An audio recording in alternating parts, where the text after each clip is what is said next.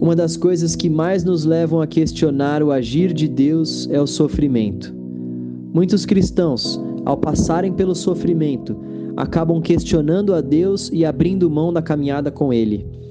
Lá no fundo, a gente acha que por servirmos a Deus nós não deveríamos passar por certas situações. A grande verdade é que não sabemos lidar com o sofrimento, com as angústias e com as frustrações da vida como deveríamos. O texto de 1 Samuel, capítulos 1 e 2, nos conta a linda história de Ana, uma mulher que teve sua oração atendida por Deus, mas além disso, nos conta também como essa mulher passou por um sofrimento profundo. A vida de Ana nos ajuda a responder uma pergunta extremamente importante para nós: como passar pelo sofrimento? Em primeiro lugar, nós devemos passar pelo sofrimento entendendo que o sofrimento faz parte da nossa caminhada. O versículo 5 do capítulo 1 nos revela que Deus havia deixado Ana estéril. Ana sabia que era estéril por conta da vontade do próprio Deus. O significado da expressão que foi usada no texto é: Deus fechou o ventre de Ana. Sabe qual o principal desdobramento disso para nós? O Deus dos cristãos usa o sofrimento como ferramenta de trabalho. Foi assim com Jesus que passou pelo sofrimento ao morrer na cruz do Calvário para que nós pudéssemos ter acesso à vida eterna. Foi assim com o sofrimento que o apóstolo Pedro passou após ter negado o Senhor por três vezes, para que o ministério dele pudesse nascer. Foi assim com o apóstolo Paulo, que orou por três vezes para que o sofrimento dele fosse retirado, mas ouviu que a graça de Deus o bastava. E o que dizer do sofrimento do filho pródigo, que quando voltou aos braços do pai, reconheceu que havia pecado contra o seu próprio pai e contra o céu, entre muitos outros exemplos. O sofrimento, portanto, faz parte do trabalhar de Deus em nosso coração. O sofrimento faz parte do moldar de Deus em nosso caráter. O que precisamos saber, além disso, é que quando Deus fere, Deus sara. Junto com o sofrimento vem o consolo, vem o alívio. E Deus também não permitirá com que sejamos provados, tentados ou passemos por sofrimentos além dos quais possamos suportar. Deus é fiel para nos guardar, nos sustentar e nos amparar em meio a todo e qualquer sofrimento. Em segundo lugar, a outra forma que esse texto nos apresenta para passarmos pelo sofrimento é confiando na soberania e no poder de Deus. Quem confia não desiste. Ana não desistiu.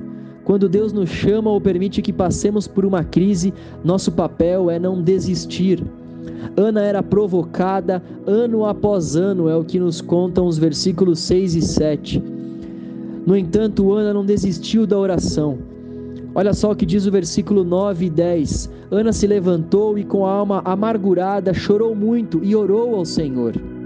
Repare que Ana não chorou e murmurou, ela chorou e orou ao Senhor. Ana confiou na soberania e no poder de Deus. Não se trata de não desistirmos e encontrarmos forças dentro de nós mesmos para vencermos.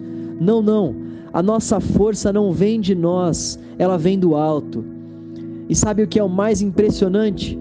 É diante da nossa fraqueza que Deus se faz forte.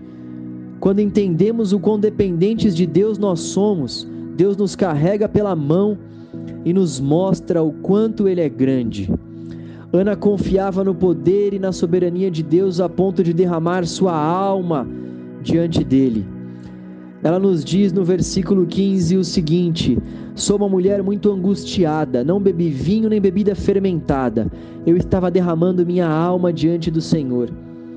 Ana sabia que podia confiar no braço forte do Senhor. E por fim, a última forma que esse texto nos apresenta para passarmos pelo sofrimento é louvando a Deus. Quem confia na soberania e no poder de Deus pode erguer as mãos para o céu e louvar a Deus com sinceridade no coração. Louvar é elogiar, bendizer, falar bem, exaltar. Ana passou por todo esse sofrimento elogiando e bendizendo o Senhor.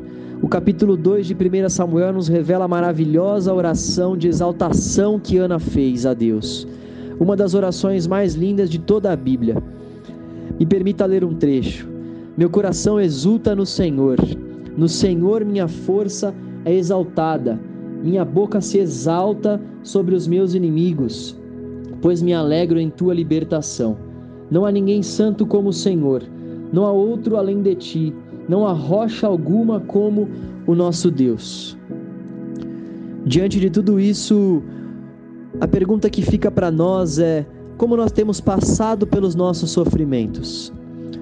Vamos passar pelas dificuldades e aflições dessa vida, sabendo que o sofrimento faz parte da nossa caminhada, confiando no poder e na soberania de Deus e louvando a Deus em todo o tempo, porque Ele não deixa de ser bom e amável, nem sequer por um segundo.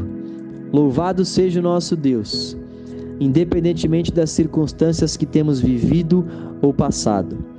Ele é digno do nosso louvor e da nossa exaltação. Que Deus te abençoe.